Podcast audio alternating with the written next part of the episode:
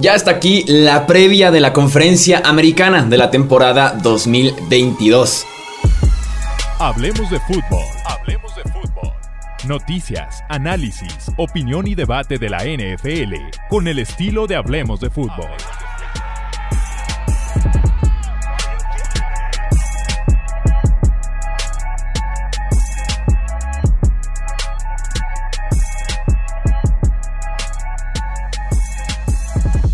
¿Qué tal amigos? ¿Cómo están? Bienvenidos a Hablemos de Fútbol. Yo soy Jesús Sánchez y esta es la previa oficial. 16 equipos en un solo episodio. Tenemos una dinámica que vamos a utilizar para poder platicar de cada uno de ellos. Y estamos aquí otra vez reunidos todos para poder hacer esta previa, para poder comentar puntos positivos, negativos, dudas que tengamos, un poco de predicción, de pronósticos y demás. Ya explicaremos cómo vamos a abordar a cada uno de los equipos. Yo soy Jesús Sánchez y estoy acompañado aquí, voy por orden. Eh, Pete Domínguez, ¿cómo estás? Bienvenido. Mi querido Chuy, estamos listos para repasar los peores rosters, los equipos de expansión de la conferencia americana. Y digo, ya creo que todos tenemos bien identificados cuáles son los fanbases, pues un poquito más sensibles, ¿no? Por así decirlo. Hay que cuidar ahorita los sentimientos. Sí, sí, que estén de acuerdo en todas nuestras opiniones. Saludo también con mucho gusto al buen Wilmar Chávez. Bienvenido, Wilmar. ¿Qué onda, Chuy, Alex, Pete? Qué gusto estar aquí con ustedes de nuevo. Y pues nada, súper listos. Este, está interesante porque hay de todo en esta conferencia. Y también está por acá el buen Alejandro Romo. Bienvenido, Alex, ¿cómo estás? Muchas gracias, Chuy. Buenas noches, Wilmar. Buenas noches, Pedro, y a todos los que nos acompañan. Eh, la verdad es que muy preparado, muy listo para venir a rostear algunos equipos, venir a elogiar otros y lo más importante, venir a hacer a mucha gente enfadar. Tenemos categorías para poder acomodar a estos 16 equipos, son 5. Contendiente al Super Bowl obviamente es la mejor categoría, equipo de playoffs es la segunda, en tercer lugar competitivo, en cuarto lugar equipo mediocre y por último, Draft 2023, como planteando en que ya están pensando en cuál va a ser esa selección top 3 que les va a tocar el próximo año. ¿no? Entonces, son muy sencillas las cinco categorías. Tenemos exactamente tres minutos para platicar de cada uno de los equipos. Me imagino con algunos nos faltará tiempo, con otros tal vez nos sobrará incluso.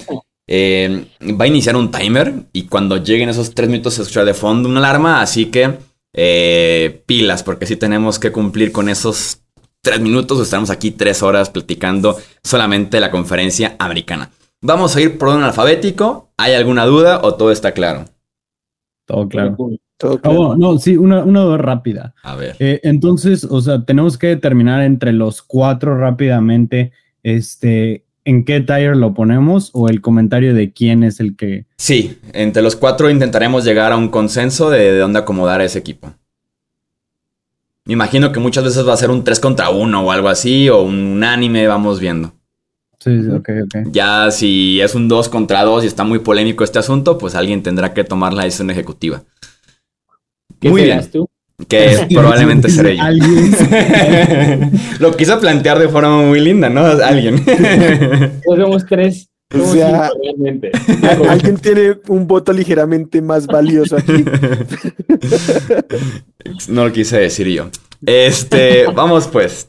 Arrancamos con los Cincinnati Bengals, el equipo que es el actual campeón justamente de esta conferencia americana.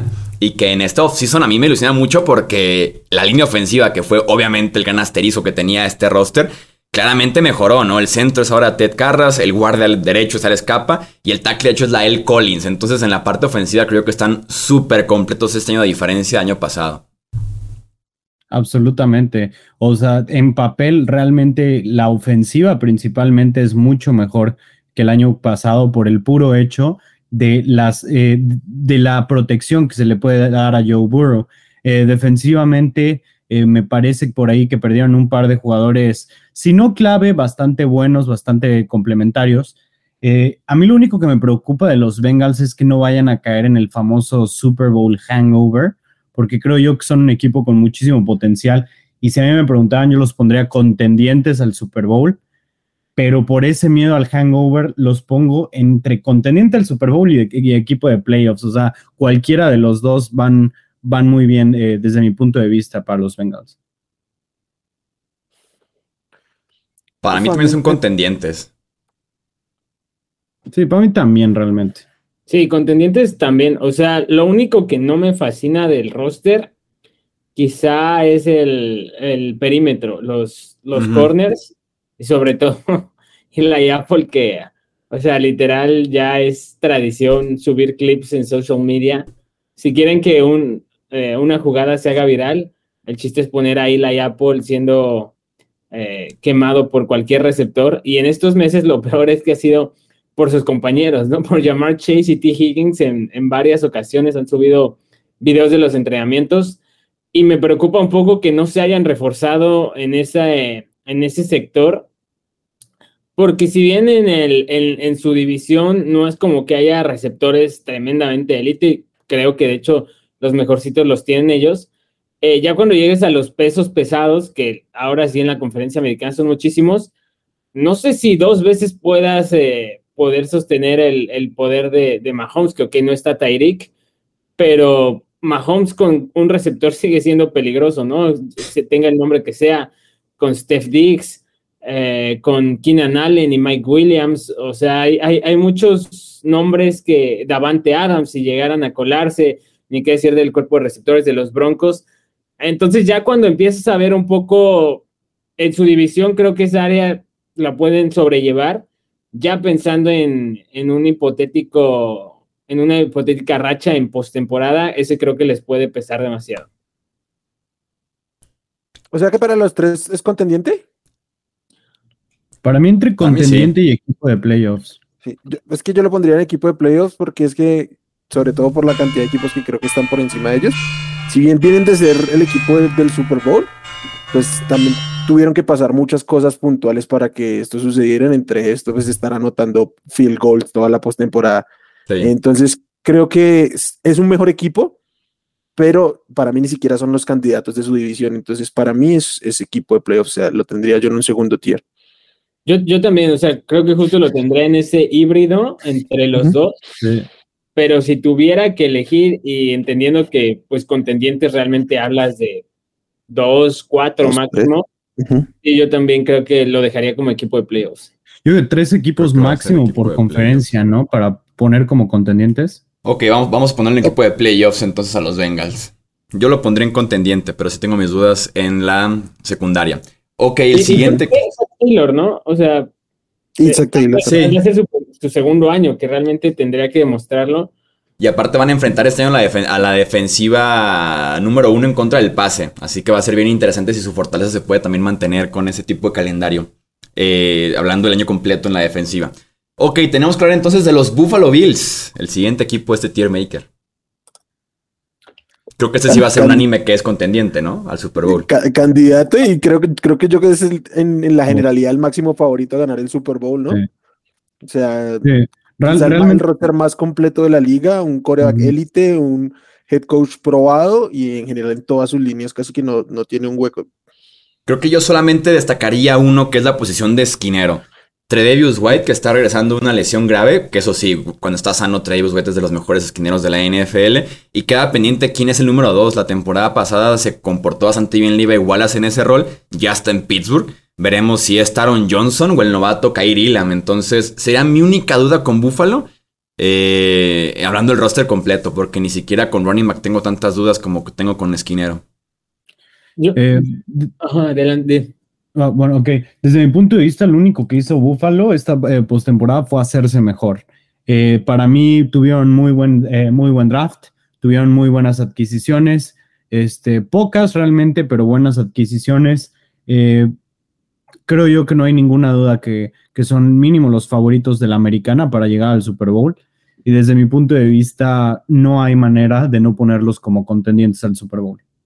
A mí me preocupa un poco la profundidad fuera de Steph Diggs. O sea, como, o sea, yo entiendo que Josh Allen compensa muchísimo todo lo que, lo que no tiene alrededor, ¿no? Y, yo siempre he tenido esta comparación de Josh Allen con Cam Newton y Cam Newton llegó a un Super Bowl sin un equipo plagado de estrellas ofensivamente. Eh, Josh Allen te compensa demasiado, pero Steph Diggs fuera de él, o sea, tú me haces escoger de su roster y yo es muy difícil que escoja un, un arma más para ser mi equipo ideal, deja tú de la Davis. o de la conferencia, quizás. O sea, Gabe Davis eh, me intriga demasiado, pero desde ahorita ya pedirle un rol que asuma el, el, vice Steph Diggs, mm, ¿no? O sea, me, me ilusionó también mucho eh, OJ Howard, fue a quien firmaron en Titans, sí, ¿no? OJ Howard. Eh, James Cook igual también ilusiona, pero son muchas ilusiones ya cuando empiezas a ponerlos en plantel. Y es otra vez, o sea, contendientes te queda claro, ¿no? Por Josh Allen, Sean McDermott. La defensa también no, antes creo que era su punto más fuerte y después de los últimos dos playouts que los hemos visto colapsar, ¿no? O sea, siento que este sí es Super Bowl o, bust para, para los Bills. Creo que varios jugadores están llamados a dar justamente ese siguiente paso para poderse consolidar. Mencionadas ya varios. Isaiah McKenzie, creo que es Soto en la posición de wide receiver. Gregory Rousseau, tal vez en la posición de pass rusher, para tener como esa presencia fuerte junto a Ed Oliver. Eh, pero me sigue pareciendo también el mejor equipo de la americana. Sí. Vamos a ponerlos entonces en contendientes y qué, qué precisión, eh, justo en los tres minutos. Sí soy el alarma, ¿no? ¿O es mi imaginación? Muy bajito. Es bajito, pero sí. Yo no la escuché, entonces me callan. Ah, entonces déjame acercarlo un poco. Tampoco era, para matar a los oídos. Este, va. Siguiente equipo son los Denver Broncos con Russell Wilson de coreback ahora. Let's ride. O montemos, ¿no? Como, de, como decía el otro día en español. Montemos lo, trabajaron literal. Este, lo, lo, tradujo él, de hecho, agarré el y al retuitearlo lo puso en español, Montemos. Yo, yo, yo creo que con el roster que armaron, los Broncos tienen que ser un equipo de playoffs y creo que menos que eso sería, sonaría a, fracaso, básicamente.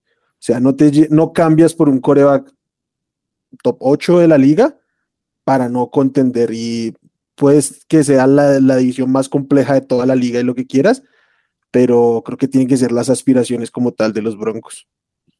Yo tengo a los Broncos como equipo de playoffs, pero entre paréntesis puse competitivo, ¿eh? Creo que de la división no me sorprenderá si fueran los últimos. A mí tampoco. De hecho, desde mi punto de vista van a ser el, número 4 de su división. Eh, volvemos a lo mismo, no son un equipo malo ni nada, pero es la división más fuerte de la liga para mí están en el híbrido justamente de equipo de playoffs y competitivo.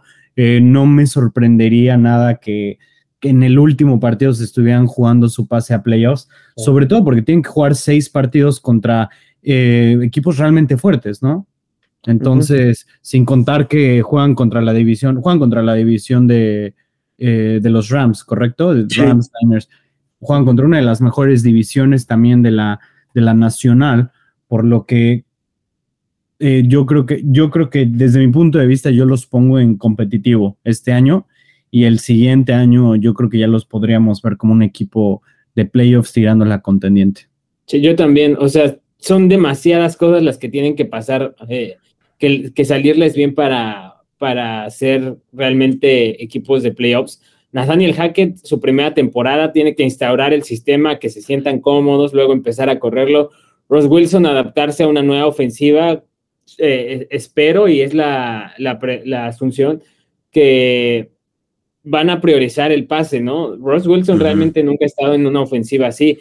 Y lo que decía, lo que decía Romo y Wilmar, o sea, hay un playoff prediction donde puedes hacer toda la, la predicción de la temporada y a Broncos relativamente le va bien.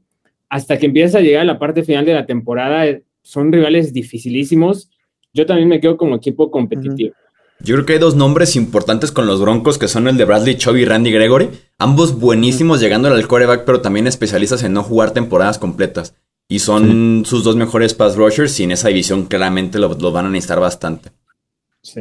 Sí, entonces, qué, dónde, lo, ¿dónde los situamos? Yo voto competitivo. ¿Qué dicen los demás? Yo sí, yo también. Yo los pondré en competitivo. O sea, y sobre todo por, por la duda del, del, head coach de primer año, ¿no? O sea, Nathaniel Hackett uh su primera experiencia. Estuvo con Aaron Rodgers, que Aaron Rodgers y Davante Adams te solucionan todo, ¿no? No, sabemos realmente cuál es su, su nivel de creatividad, alcance, entonces va a estar a prueba muy fuerte este primer año. Oh, y otra cosa es que ya perdieron a Tim Patrick, ¿no? Y desde mi punto de vista es, es un receptor número dos muy, muy sólido, de los más infravalorados que hay en la NFL. ¿Dónde lo pondrías tú, Wilmer, para cerrar, para saber tu opinión? Yo hubiera dicho, yo lo pondría en playoffs, pero no tengo problema. O sea, creo que está en el- la frontera de uno o el otro. Vamos con los Cleveland Browns. Al momento de grabar este episodio, estamos todavía con la suspensión de seis partidos de Deshaun Watson en el proceso de apelación. Creo yo que si ignoras un poco, bueno, no, si tomas en cuenta la posición de quarterback, incluso con la suspensión de Deshaun Watson, yo pondría a los, a los Browns en competitivos. Me parecen tal vez el segundo o tercer mejor roster de toda la conferencia americana sin tomar en cuenta la posición de, De quarterback. Y creo que con Brissett pueden ser eso, competitivos. Tienen una línea ofensiva brutal, el mejor corredor tal vez de toda la NFL, una defensiva que tienes prácticamente de talento all pro en cada posición excepto defensive tackle. Eh, por ahí a Mari Cooper, por ejemplo, a David Njoku. Entonces, creo yo que los Browns, incluso con el tema de Sean Watson, seis partidos o un año, los pondré en competitivo. ¿Sabes qué me falta a mí de los Browns? Firepower. O sea, Mm. literal es este de Sean Watson tu apuesta, ok. De Sean Watson con Amari Cooper y, o sea, es una situación más, más incógnita para mí todavía que los Bills. Los Bills, pues ya viste algo de, de Gabe Davis, ¿no? Has visto flashazos de Isaiah McKenzie, OJ Howard. De los Browns es David Bell, ¿really? Eh, Donovan, Donovan Peoples Jones. David Sí, dependes mucho de, de People Jones, básicamente. O Sí. sea, y, y- y es en una división históricamente física, ¿no? Ya no es tanto el estilo, eh, o sea, vas a tener que pelearte con perros, o sea, peleas de perros y con ese roster fuera de, en el ataque aéreo, no me, no me acaba de convencer, yo lo dejaría como equipo competitivo y sobre todo el gran asterisco, ¿no? Es de Sean Watson, si supiéramos que va a jugar completo, para mí equipo de playoffs, sin duda.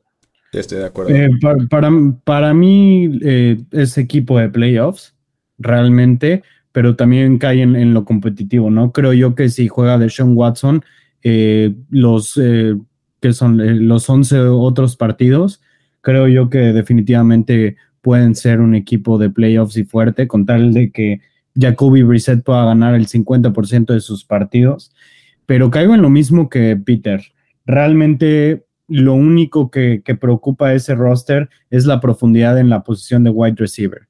Eh, ¿Qué pasa si a Mari Cooper cae? ¿no? ¿Quién va a estar realmente atrás de él? Digo, tienen muy buen juego terrestre, excelente línea ofensiva, pero pues al final de cuentas es una liga, es una liga aérea que se gana hoy en día de la manera aérea.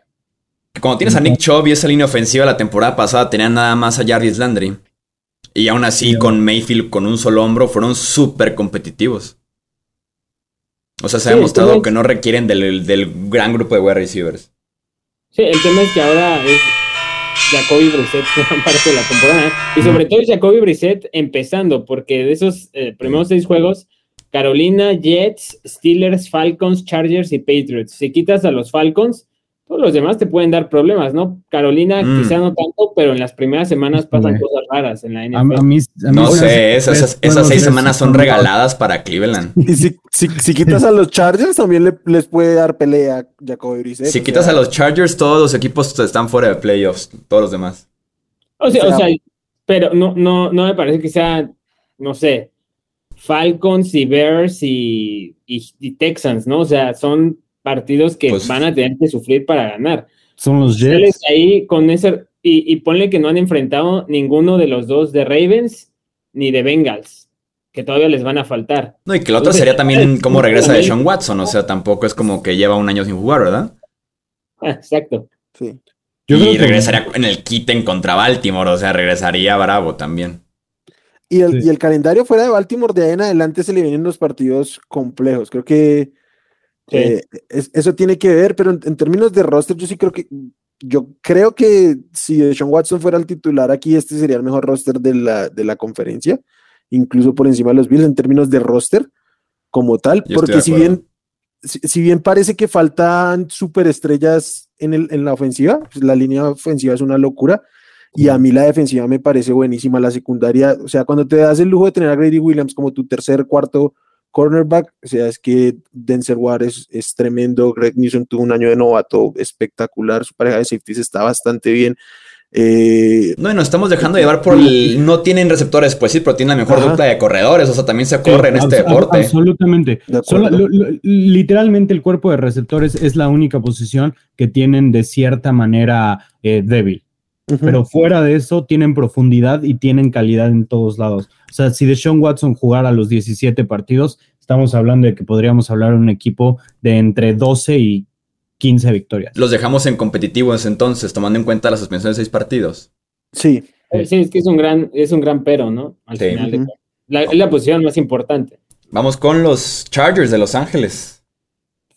Ese, ese para mí es el, equipo más. No sé, a esta altura creo que ya no califican como caballo negro, pero para mí es el equipo fuerte de, de la conferencia americana. La forma en la que se armaron no me fascinó la renovación de Mike Williams, lo entiendo completamente, pero Justin Herbert, eh, o sea, ya, está clarísimo, ¿no? El tipo, si no le pasa nada, va a ser un coreback top 5 el resto de su vida. Eh, Austin Eckler, buen corredor, doble amenaza. A Isaiah Spiller reforzaron la posición. Línea ofensiva vino a mejorar muchísimo con la sorpresa de Rashon Slater. Creo que no, no se le esperaba muchísimo. Corey Linsley es el que ancla todo en el centro los receptores bien. Josh Palmer, eh, supongo que va a tener un gran año en este, su, segundo de, en, la NFL. Par de pass rushers que los quisiera medio mundo. La, parte de los linebackers es la que me hace mucho ruido. Al final es la parte que, digamos, eh, puede ser tu parte más endeble de una defensiva, ¿no? Al final necesitas pegarle al coreback y que no reciban el balón.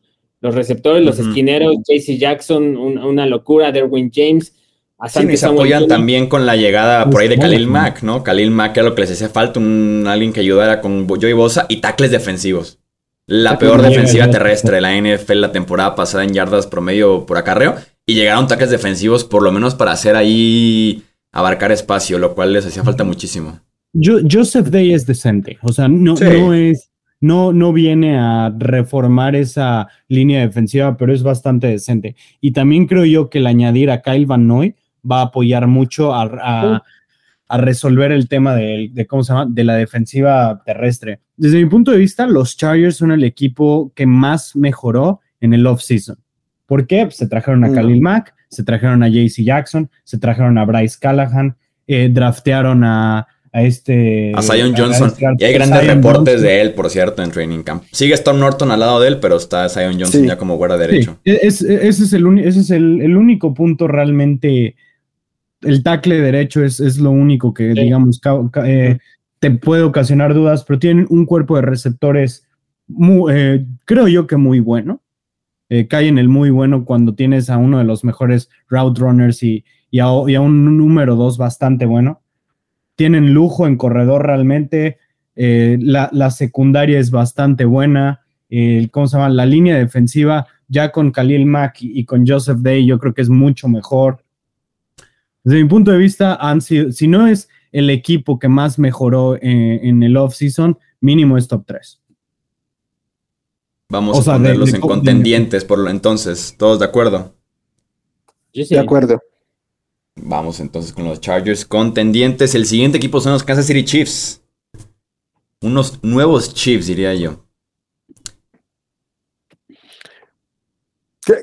yo, yo, tengo una opinión particular sobre los Chiefs porque me imagino que mucha gente ante la, la salida de, de este Tiger Hill pueden pensar que en este momento los Chiefs son mejores equipos y yo creo que esto les dio capital y material para hacerse mejores en zonas que de verdad lo necesitaban. Este, pudieron draftear en, en, este, en defensiva este, a Carl Aftis, a, a, ¿cómo se llama? A McDuffie entre McDuffie, eh, obviamente no van a reemplazar a Tarek Hill, o sea, sería un poco ridículo pensar que van a poder reemplazarlo en producción ni siquiera en rol. Yo ni siquiera creo que los más parecidos que tengan ahí puedan ponerlos en ese rol. Creo que la, ofensiva tendrá que cambiar y la van a mover de una manera distinta. De hecho, me intriga bastante, pero creo que el, poder reforzarse en defensiva, no tener que tener a Daniel Sorensen por ahí ya todavía como titular, reforzar tu, tu posición de cornerback que ha sido un desastre Creo que sin, sin, movimientos espectaculares, tal vez estos Chiefs podríamos considerarlos una mejor unidad y más cuando sabemos que a la ofensiva con Mahomes puedes disimular que no tengas las mejores armas. O sea, no creo que él crea, creamos que Mahomes necesita una gran arma con la cual producir. Yo diría incluso Mahomes no necesita, pero agregaría Mahomes y Andy Reid. Creo que Andy Reid juega un papel importantísimo este año en esos Kansas City Chiefs. Yo diría que los Chiefs a la defensiva tienen tal vez la mejor unidad en la era Patrick Mahomes. La, que, es, la, que es más completa, aunque me genera dudas quién va a reemplazar a Taron Matthew. No tanto en el campo, porque es muy bueno Justin Reed, pero en la parte de los intangibles, en el liderazgo, la confianza, la experiencia, no sé. A, mí adelante, Pedro. Ah, perdón. O sea, Nick Bolton parece, o sea, justo el tipo de líder, aparte, el tipo se ganó el respeto no por imposición, sino literalmente se ganó el lugar en, durante la temporada. Igual coincido, la defensa creo que es la mejor que ha tenido Mahomes y cuando tienes a Mahomes, eh, pues realmente solamente necesitas que no te metan 50 puntos por partido, ¿no? Sabes que él te puede meter 48 y con eso estás del otro lado. Eh, me intriga bastante la, parte de, los receptores porque Travis Kelsey eh, está ya avanzado en edad, ¿no? Pero al final Aaron Rodgers aprendió a vivir sin Jordi Nelson y a ganar. Tom Brady aprendió a ganar sin, sin Julian Edelman, sin Daniel Meldona, sin, sin Gronk por algunas temporadas. Mahomes va a aprender a ganar sin Tyreek Hill y no habrá más tema. Mm, desde mi punto de vista, los Chiefs mejoraron, entre comillas, porque esa ofensiva sin Tyreek Hill se tiene que rehacer. Lo que sí es que su cuerpo de receptores sorpresivamente se ve más sólido, ¿no? Porque antes era Tyreek Hill y los demás. Ahora, bueno, eh, bueno, y por ahí Nicole Hartman. Pero traer a Valdez Scantling y a Juju Smith Schuster, que no son ninguno de los dos, creo yo, son wide receiver uno, pero pueden, que, pueden darle más variedad a la, a la ofensiva. Sin embargo, a mí lo que más, lo que más me preocupa es eh, Matthew, definitivamente. Un playmaker absoluto, un líder, alguien que realmente podría traer esa chispa para hacer esa jugada que necesitaba Mahomes para recuperar el liderato o para pasar, ¿no? ¿Dónde ponemos a Kansas City entonces? Contendiente. Contendiente, ¿no? Sí. Ok, estoy de acuerdo con ustedes. Eh, los Indianapolis Colts ahora con Matt Ryan como su eh, coreback. ¿Qué tanto le queda en el tanque a Matt Ryan como para guiar a estos Colts? Para mí son equipo de playoffs por el simple hecho de que los veo ganando la división sur de la conferencia americana. Entonces la lógica es que es un equipo de postemporada. Eh, tal vez sin ser los más espectaculares, pero creo que Matt Ryan sí le puede dar cierta estabilidad confianza, de alguna forma el ritmo a la ofensiva, al no cometer el error a la hora buena como si lo hizo Carson Wentz, con y que tuvo una temporada decente, que les, debe alcanzar para ganar esa división y ser un equipo de playoffs.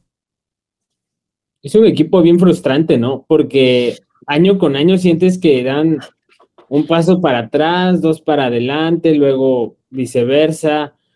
O sea, quisiera que ya hubieran direccionado la posición de coreback de una forma ya bien vista hacia futuro, porque parece que es estar parchando cada año. A, mí me da la misma sensación que con Philip Rivers, que van a llegar a playoffs, quizá pudieran ganar un partido, pero de ahí no, no, parece que vaya a suceder mucho más. Y más porque Frank Reich es un buen estratega, pero al final, sin, si tienes un coreback de 36 años, es muy difícil poder pelearle de tú a tú en esa, en esa conferencia. Chris Ballard, el gerente general, que es de los mejores de la NFL, ha hecho un poco referencia a eso y dice, es que yo voy por coreback en el draft, arriesgo todo y demás, y si le va mal, me voy también yo con él. Entonces, como que por eso no ha terminado de jalar el gatillo y creo que yo, creo yo que sí se le puede recriminar esa parte a Ballard como gerente general. Está cuidando su trabajo, no pensando en hacer las cosas realmente bien.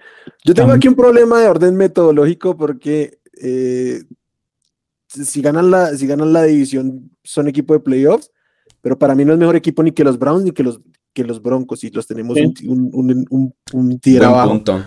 Entonces, yo personalmente lo pondría en competitivo porque además ni siquiera, o sea, para mí sí son los favoritos de la división, no creo que vayan a pasar por encima.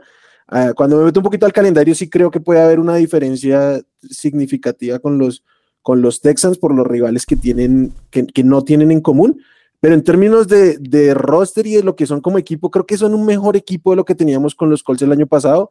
Pero creo que todos los demás equipos, eh, llámese Bengals, Chargers, Broncos, Browns, dieron un paso aún más grande hacia adelante que lo que hicieron los Colts. Entonces los Colts mm. pueden ser mejores. Obviamente hay un upgrade muy importante de, de Ryan Owens, pero eh, no, no lo suficiente como para yo decir están en la pelea. Y para mí creo que de esta edición el que la gane va a ser el 4 y es one and done en, en, playoffs prácticamente, porque creo que va a haber este, equipos de, de wildcard mejores que, que, el que gane esta división.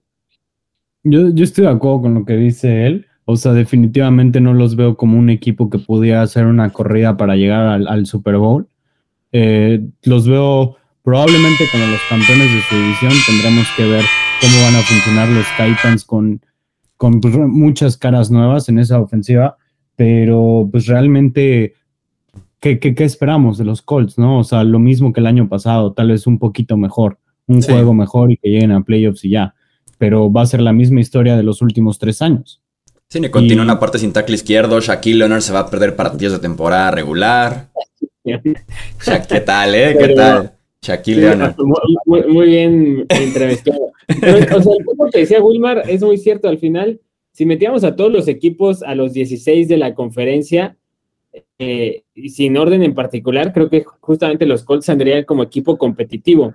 Al estar en una división tan, tan, pero tan mala, como que es automático meterlos en equipo de playoffs, ¿no? Pero les cambiamos dos equipos y ya es equipo competitivo nada más. Sí, vamos poniéndolos ahí. Me parece un buen lugar. Tenemos uno de los equipos más interesantes de este ejercicio. ¿Qué hacemos con los Miami Dolphins? Básicamente es quién confía en Tua y quién no en, en, este ejercicio. Yo no confío en Tua en lo absoluto. Por lo que he visto de él, es un quarterback bastante limitado en las rutas que, al menos le confiaba a Flores y compañía. Y a pesar de que es un mejor equipo los Dolphins de lo que fueron el, año pasado, yo creo que se van a volver a quedar en, competitivos. Yo siento que van a perder esos partidos importantes que, que, puede ser lo que los separe de ser un equipo competitivo a ser un equipo de playoffs y siento que sobre los equipos, digamos, malos o, visiblemente inferiores a ellos, no van a tener eh, problema de, vencerlos. Yo creo que van a ganar por ahí de, yo creo que 10 partidos, yo creo que se van 10-7 los, los delfines este año, este, pero apenas se quedan fuera de playoffs. Sin embargo, no creo yo que vayan a ser ni mejor que los, que los Broncos ni que los Browns yo creo que van más o menos al nivel de, los Colts. Entonces, para mí es competitivo tirándole a, mediocre.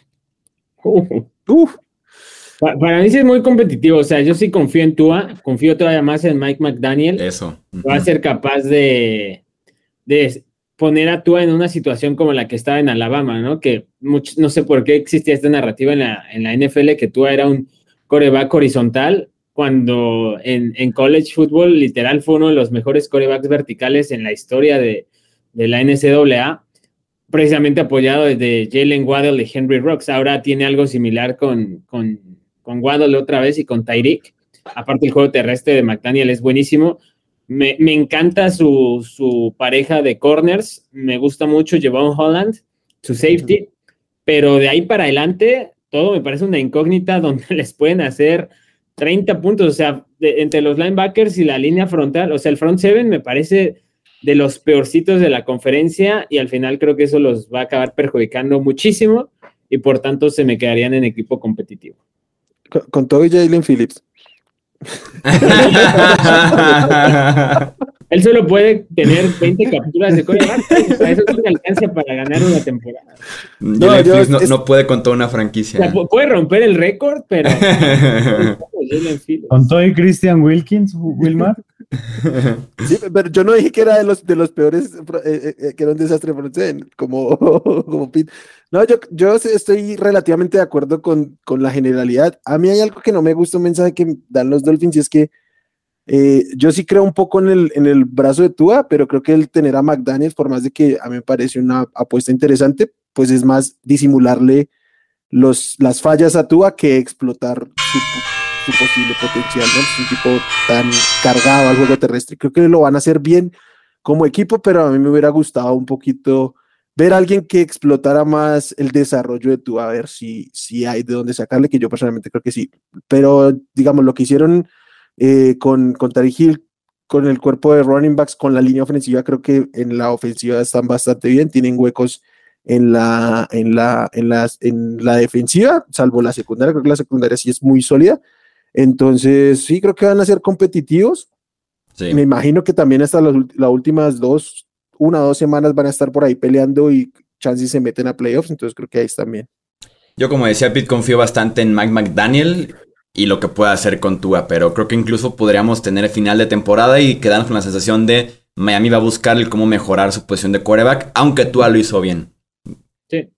Eh, el aspecto que te da. Los Jacksonville Jaguars. ¿Acaso tenemos al primer equipo que va a estar ya sea en mediocre o en draft 2023?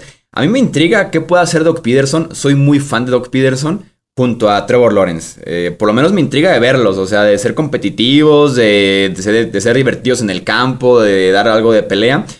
Eh, ver cómo se desarrolla Travis Etienne, que es como el rey del hype en este off-season. Eh, creo que alcanzaría para poner a Jacksonville en mediocre. Creo yo que su salto este año va a ser sacarlos del ranking del draft, que han ocupado probablemente en las últimas 4 o 5 temporadas, y yo los pondré en mediocres. Yo, creo que hicieron lo suficiente en agencia libre, en traer nuevo coach. Eh, por ejemplo, yo fui fan del llevarse a Trayvon Walker sobre Aidan Hutchinson con el pick número uno. Eh, creo yo que a pesar de que no me guste en lo absoluto Trent Valke, ha hecho medianamente un trabajo decente aquí, sin contar obviamente la extensión de Christian Kirk, pero creo yo que que con Doug Peterson de coach pueden ser un equipo, o sea, digamos, para el siguiente año, estamos hablando de que pueden ser un equipo de, de entre 6 y 8 victorias, desde mi punto de vista. Uy, no sé si tantas. Unas 5 o 6 se me, se me harían bien, no sé si 8. ¿Cuántas victorias tienes, razón, entre 5 y 7. un trabajazo de Doug Peterson. Entre 5 y 7 suena razonable. ¿El año pasado cuántas tuvieron? ¿Cuántos ganados? Pues fueron la primera selección, creo que fueron dos o tres, ¿no? Ah. Es que hay una estadística que estoy casi seguro que se lleva repitiendo todos los años de forma ininterrumpida en las últimas seis o siete temporadas, si acaso una o dos, ¿no? El equipo que más gasta en agencia libre sí sube su, su margen de victorias respecto a la temporada anterior en un promedio de tres partidos. Le ayuda muchísimo la división a mí también me, gusta bastante lo que ha hecho Doc Peterson. El front seven, no, no estoy diciendo que es de muchísima calidad, pero te intriga, es entretenido lo que pueden llegar a, formar ahí. Eh, la parte de los receptores, tú la ves al principio y justo te dejas llevar por todo lo que gastaron, lo que dieron a Christian Kirk pero ya cuando ves el grupo en sí, es un grupo bastante completo, ¿no? O sea, no, es mm, algo... les falta un wide receiver uno, pero urgente. Ah, te falta el, a Te falta el alfa, pero tienes todo el demás core, ¿no? Sí. Y justo para llegar a una marca de 6, 7 victorias, eh, repitiendo en esa división, se me hace bastante factible. Doug Peterson, Trevor Lawrence, aparte Trevor Lawrence, eh, hay que, creo que sí vale la pena apuntarlo, está llamado a ser un talento generacional, ¿no? No solamente un coreback bastante bueno, sino un verdadero... El mejor coreback que ha salido en los últimos no sé cuántos años, ¿no? Entonces, o sea, creo que me parece justo esperar una, una mejoría y yo coincido con, con Romo que este año quizás mediocre sea su, su, su meta con la aspiración de en dos años ya ser competitivos. También tú, Wilmer, los, los pondrías en mediocres. Sí, sí los pondría ahí, pero no estoy muy de acuerdo con los argumentos que han dado. O sea, creo que están ahí por porque a mí lo de Doc Peterson sí me gusta mucho, además, especialmente por llegar ahí a, desarrollar a, a Trevor Lawrence. Creo que no, no, no, en cualquier equipo hubiera caído tan bien como en, los, como en los Jaguars. Pero la agencia libre de los Jaguars fue dedicarse a dar plata mal dada. O sea, sobrepagaron a Kirk. Brandon Scherf es probablemente un, un guard top 5 de la liga, pero lo sobrepagaron. Este. Yo estoy de acuerdo en que pagaron de más en la agencia libre, pero te pregunto, ¿son un mejor equipo, sí o no? Pues era muy fácil. O sea, ah, es que era ahí está, así es sencillo. o sea, por lo menos para competir te ayuda uno o dos años, que son los acuerdos que firmaron, ¿no? Que sea un mejor equipo no significa que hayan hecho bien las cosas. Ah, no, no, no hicieron bien las cosas, definitivamente no. No, su agencia libre fue pésima, pero yo, ah, yo, me pregunto, ¿son mejor equipo hace seis meses o ahorita? ahorita. Claro, claro, claro, claro. ¿Son mejor equipo? y tienen que pagar, son los Jaguars, o sea, tienen que pagar de más. Literal, o sea, nadie va a querer ir ahí por puro gusto. No, sí, no, no, es un pésimo proceso, pero son mejor equipo, pues al final de cuentas sí. ¿Cómo llegaron ahí? Horrible, pero son mejor equipo se reforzaron y, inflaron el mercado y lo que quieran, pero al final de cuentas se reforzaron. y ni siquiera lo inflaron, porque si te das cuenta a la hora de los demás contratos, a nadie le importó lo que han firmado los Jaguars, porque pues son los Jaguars. Pero lo que me refiero es que eh, como tal la labor de Temba que a mí sí me parece mala, cuando un candidato de head coach llega a tu equipo y te dice, yo no voy a firmar con ese equipo, si no se va al gerente general y mejor me devuelvo a ser coordinador ofensivo, tienes que entender cuál es la opinión que tiene la liga en general sobre ese gerente general, que coincide mucho con la opinión que básicamente hemos tenido durante los últimos años de Trent ¿Dónde pondrás a los Jaguars, Wilmar? Mediocres, pero, o sea, son mejor equipo, pero, pero nada, era la argumentación. E-, ese es un gran punto. Para mí, si se va Trent Balky, que le tengo un odio a su trabajo, a su trabajo, un odio fúrico hacia su trabajo. Si se va Trent Balky y Trevor Lawrence logra mostrar algo y Doc Peterson también, el próximo año, a diferencia de esta agencia libre, me parece que no tendrían que soltar tanto y podría ser que ya los jugadores quisieran ir allá si se va Trent Balky. ¿Qué hacemos con los New York Jets? Que ya estábamos 10 segundos de los Jets. Siguiente equipo, los Jets. Eh, digo que también se ha centrado aquí mucho en el coreback, ¿no? En qué podemos esperar de Zach Wilson en su segunda temporada en la NFL, como platicamos ahorita de Trevor Lawrence, ¿no? Que tanto puede mejorar el coreback de, de los Jets, porque creo yo que su defensiva está completa, tiene nombres bastante buenos. No es la mejor unidad, pero sí tiene varios destacados como Carl Lawson, Quinning Williams, Sauce Garner, ni se diga, Jordan Whitehead. Eh, está rodeado, creo yo, decente, tirándola bien Zach Wilson, pero sí vamos a necesitar que el coreback dé un paso hacia adelante. Yo necesito que me vendan muy bien a Zach Wilson. Nunca me ha encantado, nunca le he visto hechuras de un coreback top en la NFL. Eh, coincido que es un roster sólido, pero, o sea, Zach Wilson, algo no me encaja. Necesito, o sea, no. Y yo en el mismo proceso del draft tampoco era muy fan de Zach Wilson, para empezar. O sea, para nada. Creo que entran en mediocre los Jets. Tal vez van a ser relevantes por octubre, noviembre, que ya es ganancia para ellos, pero hasta ahí. Yo, yo creo que tuvieron el mejor draft este, eh, de este año, sobre todo tuvieron tres picks en primera ronda que desde mi punto de vista los tres fueron excelentes picks. Eh, definitivamente son un equipo mejor al, que eran el año pasado. Yo creo que podemos esperar un poco de proceso de Zach Wilson como se vio al final del año pasado. Eh, y ahora con más armas, bueno, algo que sí les va a pasar es lo de Mekai Beckton, que está fuera todo el año, pero pues por ahí, por ahí eh, se dice que ya van a firmar un par de tackles a un par de tackles eh, medianamente decentes, pero yo creo que sí van a ser. Yo creo que van a ser mejores, yo creo que van a ser mediocres, yo creo que es un equipo de, de 6, 7 victorias. Eh, mm. me, mm. parece, me parece, ¿cómo, ¿cómo decirlo? Yo creo que sí acortaron mucho la distancia entre ser el equipo terrible y de los peores del NFL con con varios, eh, con, selecciones en el draft, qué clave, ¿no? O sea, Sauce Gardner, este, eh, Garrett Wilson. Jermaine eh. ¿Tú dónde los pondrías, Wilmar? Para mí también son mediocres y en general es eso, son un mejor equipo y además yo aportaría, yo tampoco he sido el más fan de Zach Wilson, no lo hubiera yo tomado en ese pick, por ejemplo, pero creo que a final de año jugó mejor de lo que la gente quiere aceptarlo. O sea, sí. que en los últimos partidos mostró algunos destellos y la gente simplemente se cansó con que jugó muy mal, jugó muy mal, jugó muy mal, que sí empezó jugando muy mal. Pero creo que sí ha mostrado cositas con las cuales uno puede decir, venga, puede haber algo ahí, ¿no? El, partido contra Cincinnati creo que fue.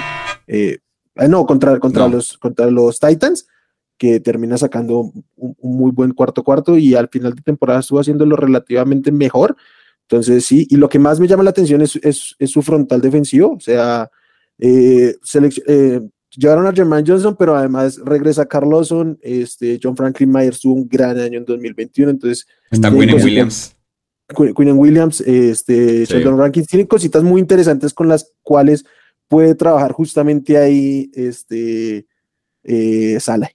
Un hombre que, también va a ser buenísimo es el Moore. Este año, este año va a explotar el Es que es un equipo sólido, ¿no? Al final ya dejó de ser un equipo hazme reír, pero sólido no te alcanza en esta conferencia para competir, o sea. Y que yo, no descartaría de todos modos del, del todo a los Jets, ¿eh? El Jets are gonna Jets al final de cuentas. Ajá, y yo creo que lo que los separa de eso es enteramente Zach Wilson. O sea, Zach Wilson los puede llevar a ser basura, a ganar tres, cuatro partidos.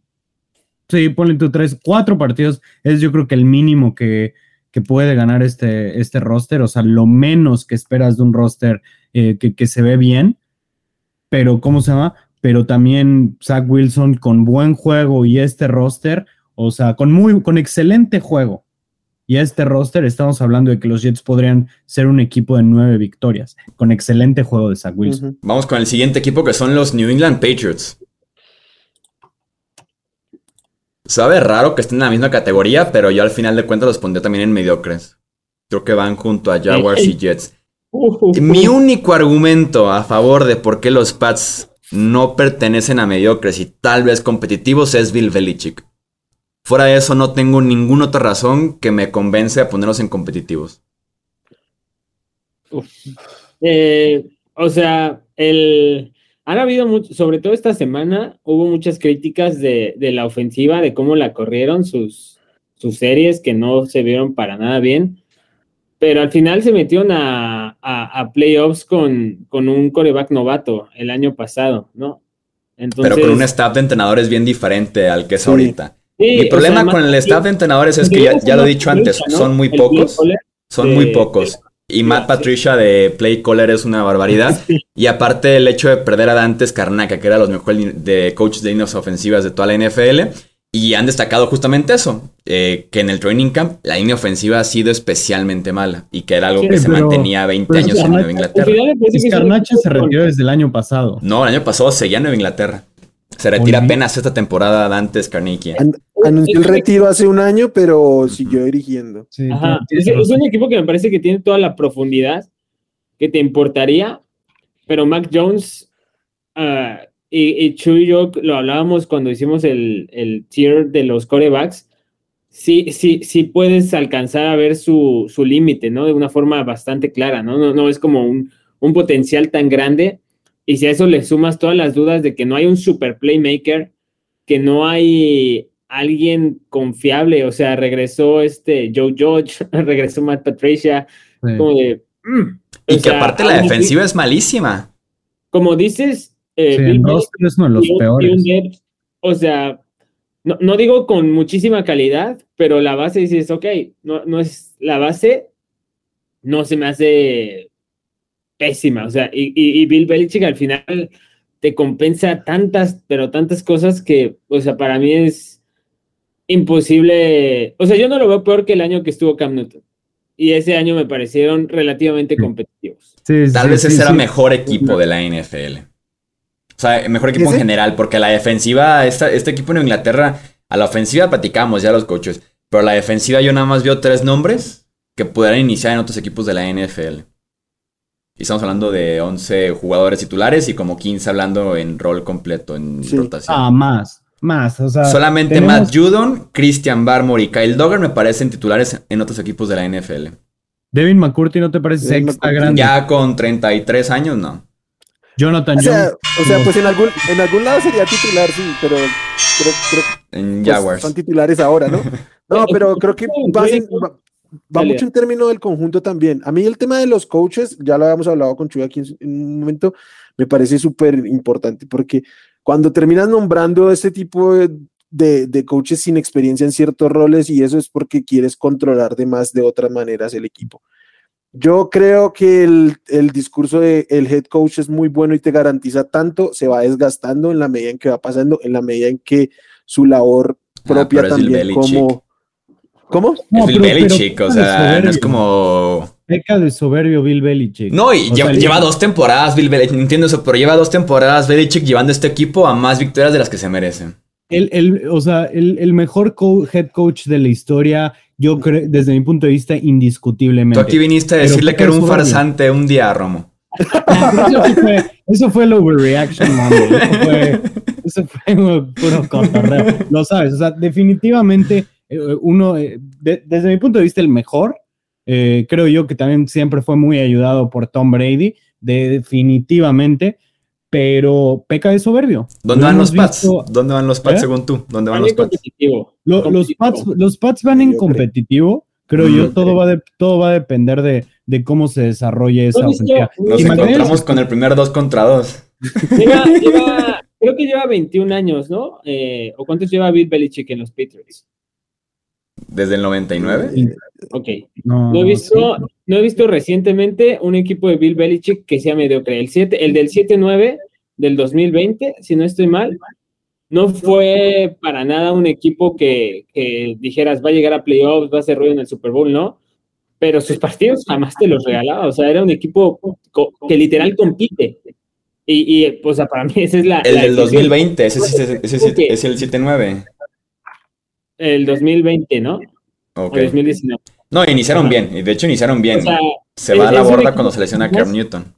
Jamás me imagino un equipo, y si tiene que hacer ajustes a media temporada, los hará. O sea, no, no, no, en mi cabeza no he visto y no cabe que un equipo de Bill, de Bill Belichick sea capaz de no competir en una temporada. Sí. Sí. Pero es que para mí que, que, que queden 7-9 o que queden 7-10 este año, para mí eso es mediocre, para mí eso no es competitivo. O sea, es que. Porque competitivo los Dolphins que platicamos, 10-7, 9-8 y demás, pero un equipo de 500 para mí es mediocre. Partidos. Eh, al final estamos hablando de una conferencia que tiene, o sea, fácil podemos sacar 10 equipos que pudieran hacer los playoffs mientras en la nacional hay 4, 5. No, no, no, pero. pero 10 equipos adelante de los Pats. Sí, prácticamente. no puedes tener 10 pues equipos en competitivo en adelante. No, no, pero, o sea, al final eh, eh, es un, o sea, ¿tú, tú realmente te imaginas a los Pats no compitiendo en algún punto de la temporada. Yo sí. Yo sí. Creo que sí puede haber un punto en el que se sientan rebasados. Este es el ejercicio de proyección. Al final es todo eso, ¿no? Eh, no sabemos si en la semana uno Bill Belichick quita a Matt Patricia y trae de regreso a alguien, pero yo en mi mente no, no lo he visto y no, y no creo que pase. Un equipo de los Patriots no competitivo. Yo, creo, que, están, yo creo que están agarrando el nombre de Bill Belichick y alrededor del nombre de Bill Belichick obvian todo el análisis que hay por detrás. Puede ser, pero me lo ha demostrado 20 años, entonces... No, pero... no pero, 20 años de prueba es demasiado. No, pero obviamente hay un proceso de desgaste, de actualización. Es que igual, y, el roster perdió talento, perdieron jugadores en, al interior de la línea ofensiva, perdieron jugadores en la secundaria, perdieron a JC Jackson los linebackers el año pasado fueron un desastre y no hicieron mucho por, por reforzar. Entonces, pues, yo, este equipo no me parece mejor que el del año pasado.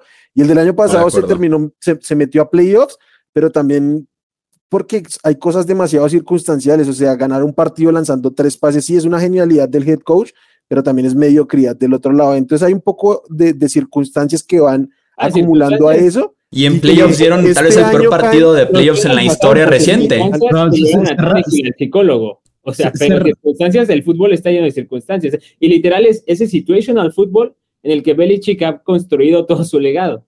Sí. Y cerraron muy mal, pero en, un, hubo un punto en la temporada por ahí de la semana 8 o 9 que estaban de favoritos de llegar al Super Bowl. O sea, yo definitivamente creo que dieron un pequeño paso atrás de lo que fueron el, eh, de lo que son el año pasado. Sin embargo, creo que puede haber bastante progreso de Mac Jones. Me cuesta un poquito trabajo de, confiar en eso por el hecho de que no esté McDaniels y que esté, eh, que esté Patricia a cargo de eso. Pero pues también su cuerpo de receptores es un poquito mejor con Devante Parker. La línea ofensiva yo creo que va a ser una réplica de lo que fue Uy, no. el año pasado. Eh, Shaq Mason. Y otra cosa es. Mason, pero con Cole Strange. otra cosa, hablando de no lo sé. otra cosa. Y sin el coach de inofensiva. Es que el draft fue malísimo. Fue un desastre de draft. ¿Dónde ponemos a los Patriots entonces? A ver, eh, Pete. Competitivo. Competitivo. Y tú, Wilmar, en medio, creo que vamos a ponerlos en competitivos por el simple hecho de que está Belichick, como decía, pero para mí son mediocres también. o sea, tú pones a un coach un poquito menos a Frank Reich, ¿no? Que se hace un coach de nivel medio bueno. Es un equipo mediocre.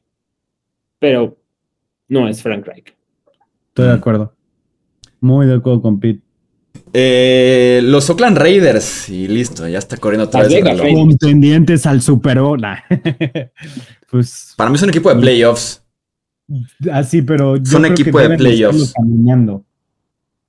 O sea, Para mí los definitivamente. Raiders para tienen tal vez el mejor- que los Broncos. Para mí sí lo ¿No son. son? Para mí sí lo son. Bueno, también hay por ahí una. un- Tienen tal vez el mejor wide receiver, wide receiver tight end de toda la NFL. O de toda la americana, por lo menos. Que es Davante Sí. Adams, Hunter Renfro y Darren Waller.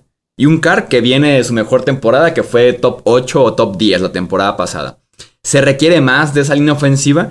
La dupla esa de Max Crosby y Chandler Jones también debe ser de las mejores duplas de pass rushers en toda la NFL. Y requieren también de ciertos brincos en la secundaria. Pero para mí, mejor equipo que los eh, Broncos sí son los, los Raiders. Y si tuviera que elegir entre Nathaniel Hackett y Josh McDaniels, dame a Josh McDaniels como head coach. 100%. Con todo el historial que tiene en. Denver. Es no un desastre como head coach George McDaniel. Exacto. Pero ha mostrado mucho más como coordinador ofensivo McDaniels que Nathaniel Hackett. Ya, Yo, yo, yo quiero decir algo rápido, un paréntesis. Un Yo paréntesis rápido. apostaría que los No. Raiders tienen mejor ranking ofensivo que los Broncos este año. No, no podemos Dame- seguir dame juzgando a bueno McDaniels por, algo que hizo hace malo 14 años conocido. de head coach.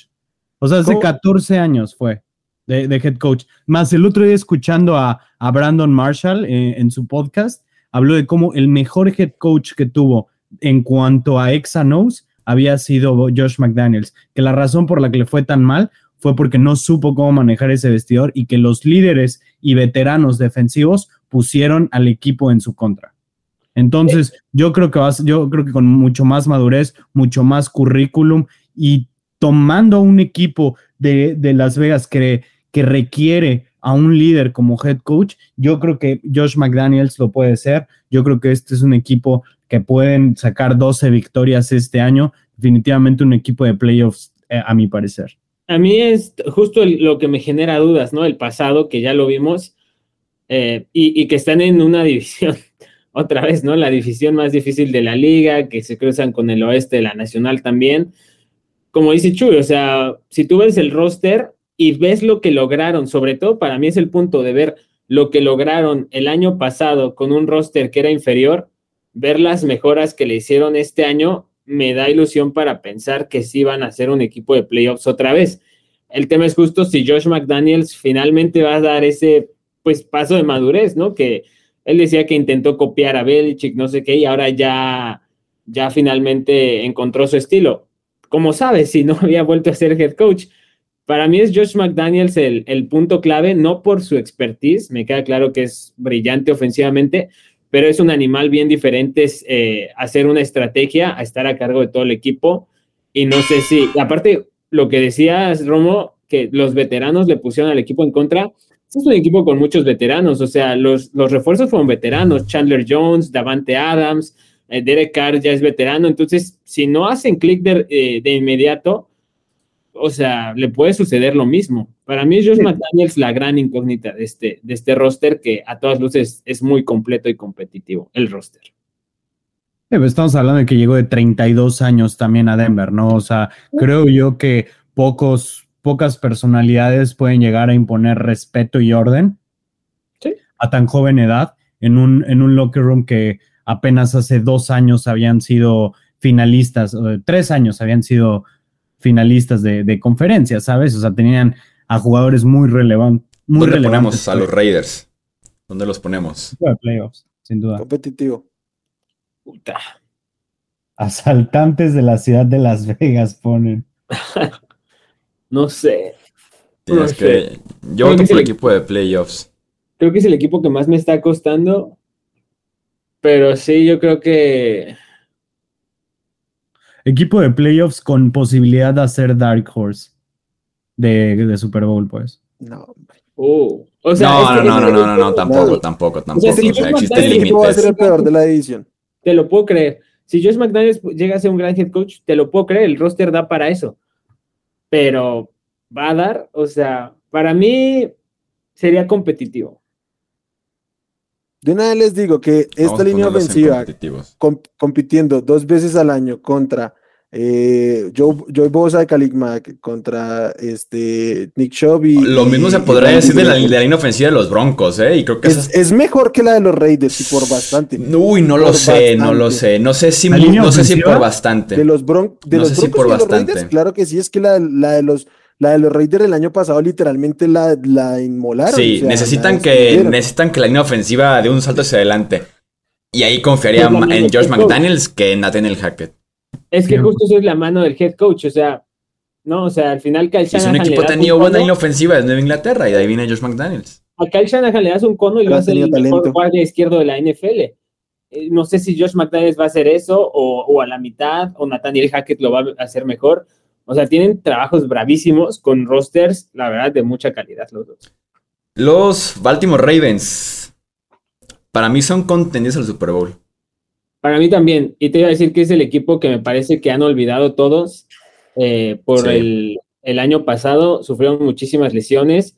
Eh, sí, la baja de Marquise Brown no es lo, lo mejor para Lamar Jackson, pero se las ha arreglado de muchas formas para, para demostrar que el tipo puede lanzar. O sea, eso me parece una narrativa completamente absurda. Eh, me parece que el juego terrestre va a ser todavía mejor. La, la defensiva me intriga muchísimo Kyle Hamilton, pero para mí también es un equipo contendiente y sobre todo, vean el calendario. Si ustedes revisan el calendario los, las primeras semanas, le da para construir una ventaja realmente importante y ya llegar a, a la parte final de la temporada con un buen colchón. Para mí también es el contendiente olvidado. Yo creo que Lamar Jackson va a ser MVP este año. Puede ser, Yo le- sí. Yo, le- yo les voy a decir algo, yo entiendo que los Bills sean el favorito de todo el mundo. A mí este es el equipo que más me gusta en toda la conferencia y probablemente en toda la liga. Es sacando lo que tengan alrededor de Mark Andrews y de, y de Rashad Bateman, que es una partida de nobody's, pero también es que ni siquiera los utilizan. Pues este equipo no tiene huecos en ningún lado. O sea, su línea ofensiva es buenísima y encima regresa Ronnie Stanley, llegó, llega Morgan Moses, seleccionaron a, a Tyler Lindemann, que por ahí salió lesionado, creo que se va a alcanzar a perder dos juegos. Eh, su línea defensiva es muy buena, su secundaria es una locura, safeties y cornerbacks. O sea, a mí este equipo me parece tremendo. Yo Y tal vez tendría duda de los pass rushers externos. Será mi única duda. Pero siempre los Necesitan que Odafe. Owe dé un salto hacia adelante importante y que Tyus Bowser produzca para no depender otra vez de Justin Houston. Oye, pero ¿te acuerdas Pero, que pero este sí que es un equipo que, o sea, Darius Smith, salía alguien que no esperabas a Sí. hacerte 12 capturas en un Y año. pudiera ser Odafe Owe fácilmente. Es que, es que este equipo es especialista en sacar, en sacar pass rushers, sobre todo porque el esquema diseña muchísimo el pass rush. Ahora, No necesitan una superestrella. Se fue ¿Cómo? Wade Martindale y eso no sé si les vaya a pesar eh, un poco a la hora de, de- sobre todo el inicio de temporada, ¿no? Pero la verdad, o sea, tú ves el calendario, ves lo que decía Wilmar, ves el roster, a pesar de que es una división sumamente difícil, pero recuerdas a Lamar Jackson, acuérdense de Lamar Jackson de los primeros tres o cuatro juegos, ¿cuál fue el de locura? El de Tennessee, ¿no? En el, el tercero de la semana de la temporada pasada. Y, y si Lamar Jackson lo puede lanzar, van a tener el juego terrestre sólido. Tuvieron una crisis de lesiones horrible. La, la línea defensiva, lo que ya dijimos, son expertos en encontrar oro de, de las pepitas. El, el backend, o sea, con todo lo que tienen a su disposición, con un Kyle Hamilton que en teoría va a ser un super comodín, yo no veo cómo este equipo no pueda llegar a una final de conferencia, la verdad. Yo estoy de acuerdo. A mí lo único, lo único que, me, que me causa conflicto es el cuerpo de receptores y de qué manera va a poder repartir el pan este, este Lamar Jackson. Fuera de eso es un equipo muy cargado definitivamente. Por ahí un par de dudas más es qué tan fuerte va a llegar eh, Marlon Humphrey después de una lesión bastante considerable, qué tan fuerte va a llegar Ronnie Stanley después de una lesión bastante considerable, pero bueno, al final de cuentas tienen mucha profundidad en la, en la defensiva, principalmente la ofensiva, eh, pues pueden de, de ciertas maneras, eh, digamos, con, con los esquemas que ya tienen terrestres, eh, pueden compensar eso, ¿no? J.K. Dobbins vuelve, debe de estar bastante fuerte. Para mí no son contendientes al Super Bowl, para mí son equipo de playoffs, pero creo que los tres están, eh, están de en una acuerdo con isla. contendientes. Entonces, Vamos con el siguiente equipo. Los Pittsburgh Steelers. Otro equipo interesante, ¿eh? Eh, Otro Kenny equipo Pickett, ¿no? O sea, ¿Quién- Kenny, Kenny Pickett, Eh, El, el problema es que Kenny. Pickett tiene, tiene mala pinta Kenny Pickett en lo que vamos de agosto. Sí, Los sí, reportes no, son de que Mitch Trubisky es el ¿no? super favorito para iniciar y que Kenny Pickett ni siquiera ha podido pasar a Mason Rudolph. O sea que Oye, ha sido Mitch, Mitch malo. Trubisky llegó a los Bears, creo que a dos postemporadas, ¿no? O, o solamente a uno. A una, a una, a una. A dos. ¿No fue como Ah, novato bueno. la primera o, o como su segundo año dos. y después lo acabó David Montgomery, ¿no? Ah, se- según, yo, según yo fueron dos, pero o sea, el tipo te puede resolver algo. Y la verdad creo que Mitch Trubisky, asumiendo que vaya a ser él, no creo que sea peor que lo que vimos de Ben Roethlisberger la, Es mejor, sí la es mejor. temporada pasada.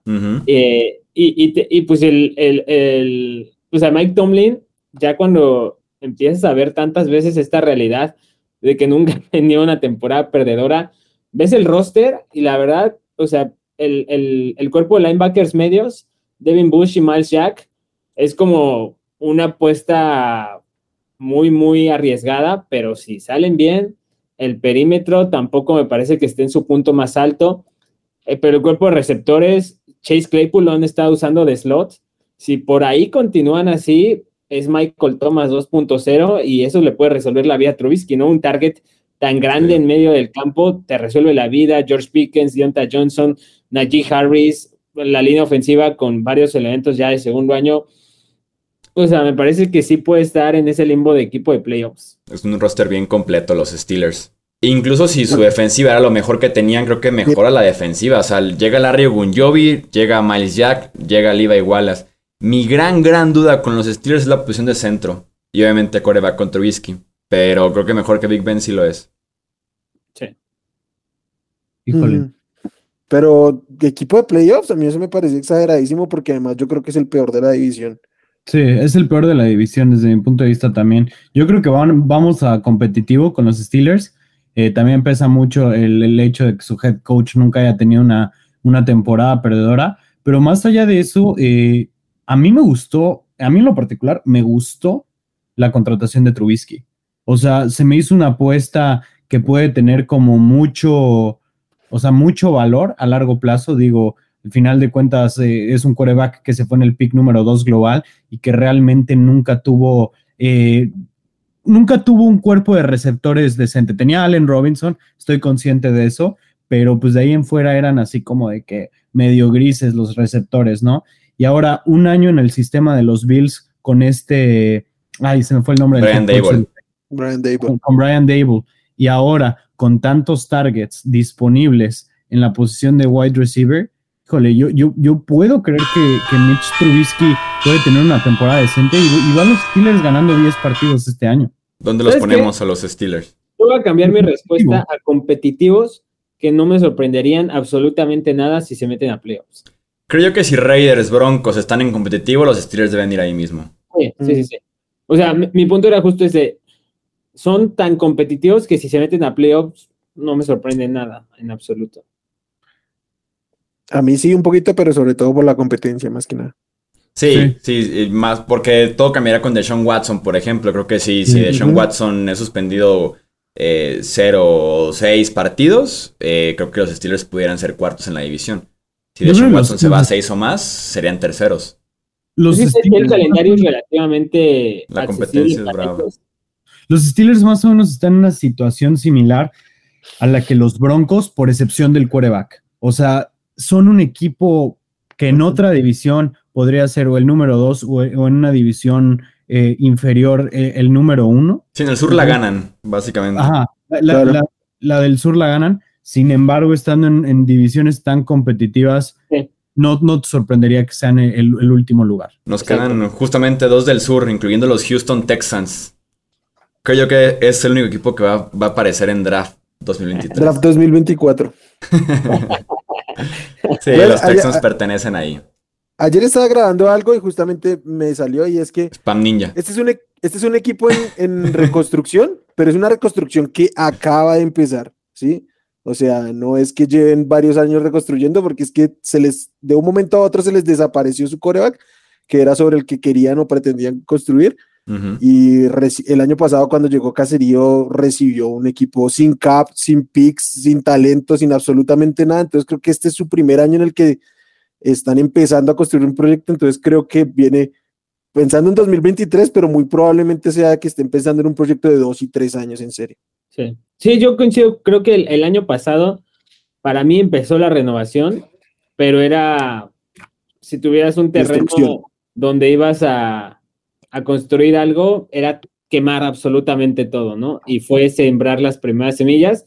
Tiene un grupo de jugadores jóvenes, salvo Brandon Cooks, que la verdad son bastante interesantes y creo que está en el punto de ver quiénes les van a servir a futuro, ¿no? Para mí Ujú. que ganen más de tres partidos es una victoria y, y más que ganar partidos, encontrar jugadores en los que puedas eh, empezar a hacer una, una columna vertebral, por así decirlo, pero... Sí, básicamente confirmar que Davis Mills sea tu coreback, confirmar que Mills sea el presente y futuro de esta franquicia. Y, y afortunadamente para esa eh, tarea tienen buena línea ofensiva, creo que tienen tres nombres bastante respetables con Tonsil, Sí. Howard y Green. Y Brandon Cooks que se quedó.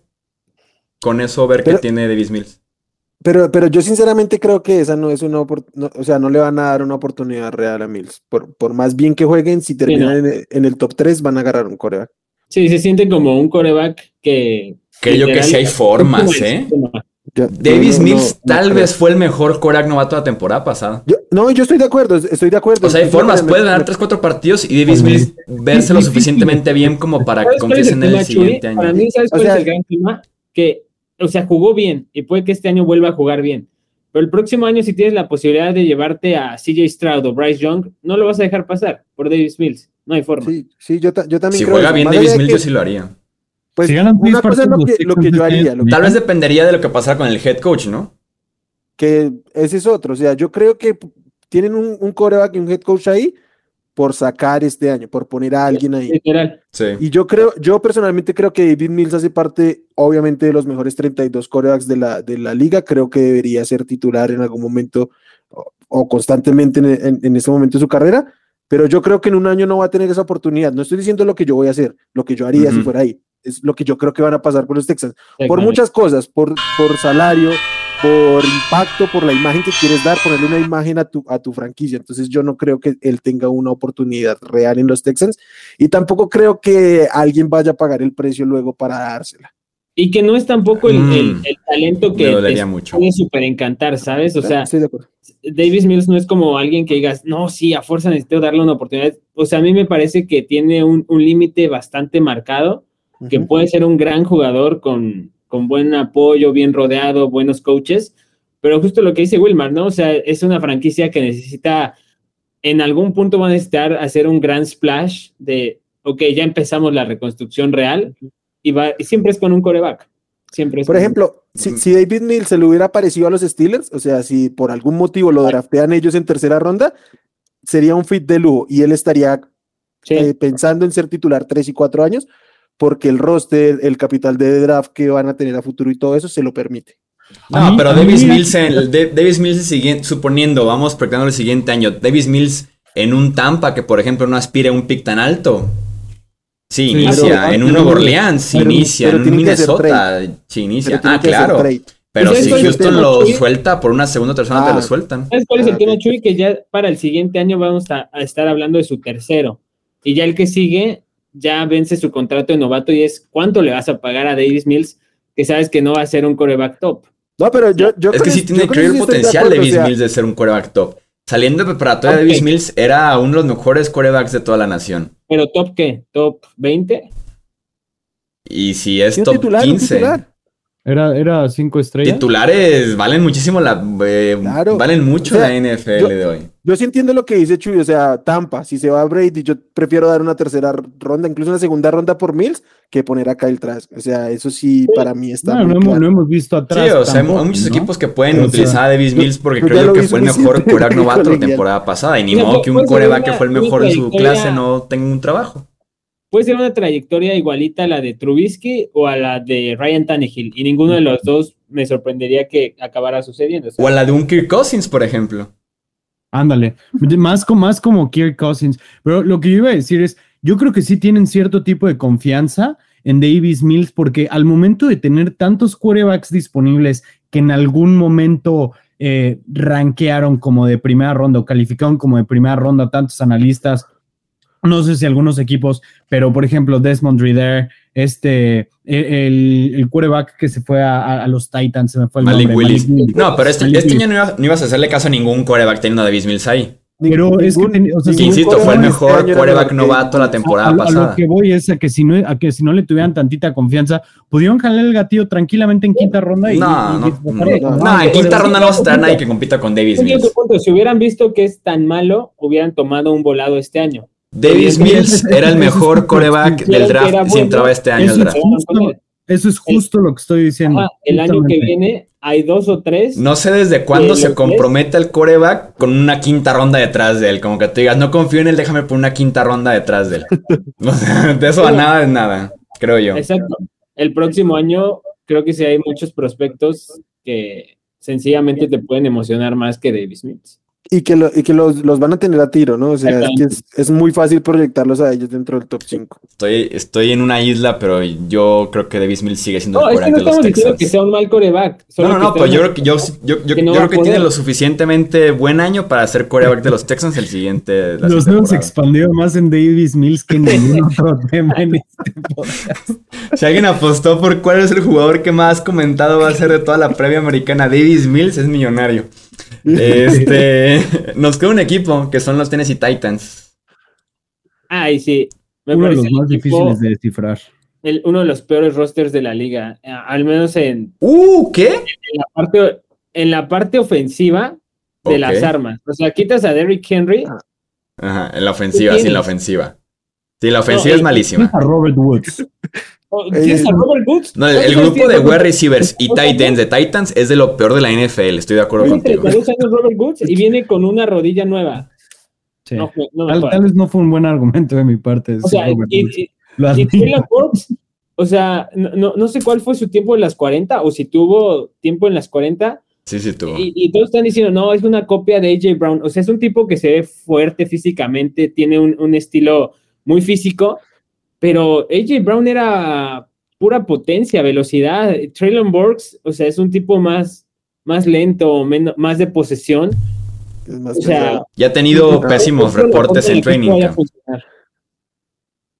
Este, es- me, me encanta la manera en la que abre, en la que abre el comentario Pete, porque es, es uno de los peores rosters en esta posición. Sí, sí, sí. Solamente en wide receiver y en Titan. De, de hecho, creo que en general su ofensiva es, es cuestionable bastante, ¿no? O sea, Ryan Tannehill es un coreback cumplidor, pero dejó muy mala sensación en, en playoffs. Sí. Y pues como muchas veces nos quedamos con eso último, el tema de las, de las, de las armas, pero también la línea ofensiva, creo que la línea ofensiva en este momento, que hace dos, tres años era una fortaleza para ellos, ahorita creo que ni siquiera tienen claro quién va a ser su right tackle, porque Dylan Radon ni siquiera jugó bien el año anterior. A mí lo que me gusta de este equipo está al otro lado, ¿no? En la Ujú. defensiva sí creo que han tenido la oportunidad de acumular talento, regresa este, el novato del año pasado, Caleb, Caleb, Farley, eh, Fulton, su pareja de, de, Tennessee- de, de safeties es muy buena, y pues obviamente es Jeffrey Simmons y compañía, Sí. que yo personalmente creo que invierten mucho en su posición de edge y, y tienen mucha plata comprometida ahí, pero no tienen ninguna superestrella, entonces es un poquito raro. Pero eh, la defensiva sí que es interesante, pero esta ofensiva deja muchas, muchas, mucho, mucho que pensar. Young también. Sí, a la, a la defensiva de por sí Mike, Mike Vrabel ya la temporada pasada había hecho un gran trabajo con poco o desarrollando talento. Este año debe ser de las 4 o 5 mejores de la NFL. Mejores de la liga. Tennessee. Sí. Sí, es, buenísima esa defensiva. safeties que hay, un Sí, excelente, un excelentes frontales. Jeffrey Simmons que está a punto de cobrar una, una millonada. El problema es que la ofensiva va a ser basura. ¿Quién va a Jeffrey una Simmons. Ah, sí. Simmons. Estamos hablando de que yo creo que 35 millones por año cuando él firme. Uy, no sé si tantos, pero Bueno, yo bueno, lo pondría en equipo. No sé, es que sabes cuál es el yo punto. lo pondré en competitivo. Es que sabes que Bravel me ha demostrado año con año, siempre lo subestimo de que no, este año no va a poder y siempre saca de alguna Sí. forma eh, mucho más de lo que espero de su roster. Entonces, Sí. para mí es un roster que te da para mediocre, pero Bravel, lo mismo que Belichick, y este, No, soy sea, competitivo. siempre algún, alcanza alguna forma de, de ser competitivo y la división le va a ayudar mucho, evidentemente. Yo, yo- no creo que para, para mediocre, de ¿verdad? La defensiva me gusta mucho, Sí. pero digamos, sí creo que los Colts tienen un mejor roster, pero Bravel los empareja y por eso para mí es, es pareja la disputa por la división. Yo diría que los Colts tienen la mejor ofensiva, los Titans tienen la mejor defensiva. Y en coach están muy parejos, cada quien con su estilo, o pero sea, tanto creo Frank Reich como Vrabel son buenísimos. A mí me gusta más Bravel La bastante. diferencia de nivel de sus unidades menos fuertes, o sea, la defensiva de los Colts contra la ofensiva de Titans, es un abismo para mí. Y que Tennessee se está llevando esos duelos, ¿eh? La temporada Sí. pasada barrió los Colts por culpa de Carson Wentz básicamente, pero los barrieron. ¿No se fueron 1-1? Ah, no, No, no, no. los Wentz, y literalmente los dos partidos los perdió Carson Wentz. ¿por qué no Literal. En los dos Carson Wentz se hizo el baño en la cama. Y por eso los Colts no pasaron a playoffs. Ok, entonces tenemos el siguiente Y- ranking. Y, y Tannehill regaló el partido contra Cincinnati. Ah, sí, Tannehill viene de, su, viene de los peores partidos que hemos visto de un quarterback en playoffs en un rato. Y Derrick Henry viene una lesión fuerte y que en playoffs se vio muy mal. Vamos viendo qué Pero tal el descanso de siete Deja- meses. Deja los playoffs. Kirk, eh, Tannehill viene una de las peores rachas de un humano en su vida. O sea, le dicen, eh, entrega, entrega el partido, va al psicólogo, regresa y le dicen, tranquilo, confiamos en ti, pero te quitamos a AJ Brown y al siguiente día te traemos a Malik Willis. O sea, el tipo debe, su psicólogo debe estar haciéndose rico en estos últimos. Así quedó el ranking entonces. Sin orden, porque no, nos vamos a pegar aquí un tiro dando el orden. Pero por lo menos en draft 2023 quedó en los Texans, mediocre Jaguars y Jets.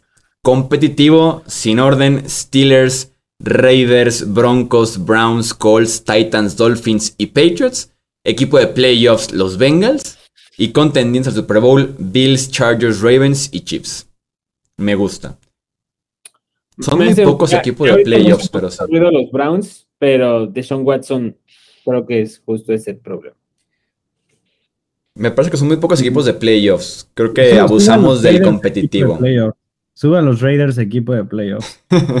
Abusamos del decir, ah, es que no sé si son playoffs o no competitivos, ¿sabes? Como que fue la zona Pues es cómoda. que también son muchos head coaches, ¿no? Muchos, bueno, al menos son tres head coaches nuevos en planteles buenos. Eh. Raiders, Broncos, Dolphins. Pero, O sea, no, no podemos tampoco estar seguros de que los head coaches van a hacer la apuesta correcta. Me parece que al final de cuentas tuvimos un buen resultado y que la prácticamente fue bastante buena. De todos modos, ya saben, los leemos en comentarios en YouTube, los leemos también en Twitter, Facebook, Instagram, para que nos compartan su opinión sobre este ranking de la conferencia americana, esta gran previa de la AFC. Eh, pues hasta aquí vamos a dejar entonces este episodio. Dentro de una semana tendremos el episodio de la conferencia nacional. Eh, agradecerles nuevamente aquí a los analistas presentes, Alejandro Romo, Wilmar Chávez, Pete Domínguez. Yo soy Jesús Sánchez, esto hablemos de fútbol. Hasta la próxima. Gracias por escuchar el podcast de Hablemos de Fútbol. Para más, no olvides seguirnos en redes sociales y visitar hablemosdefutbol.com.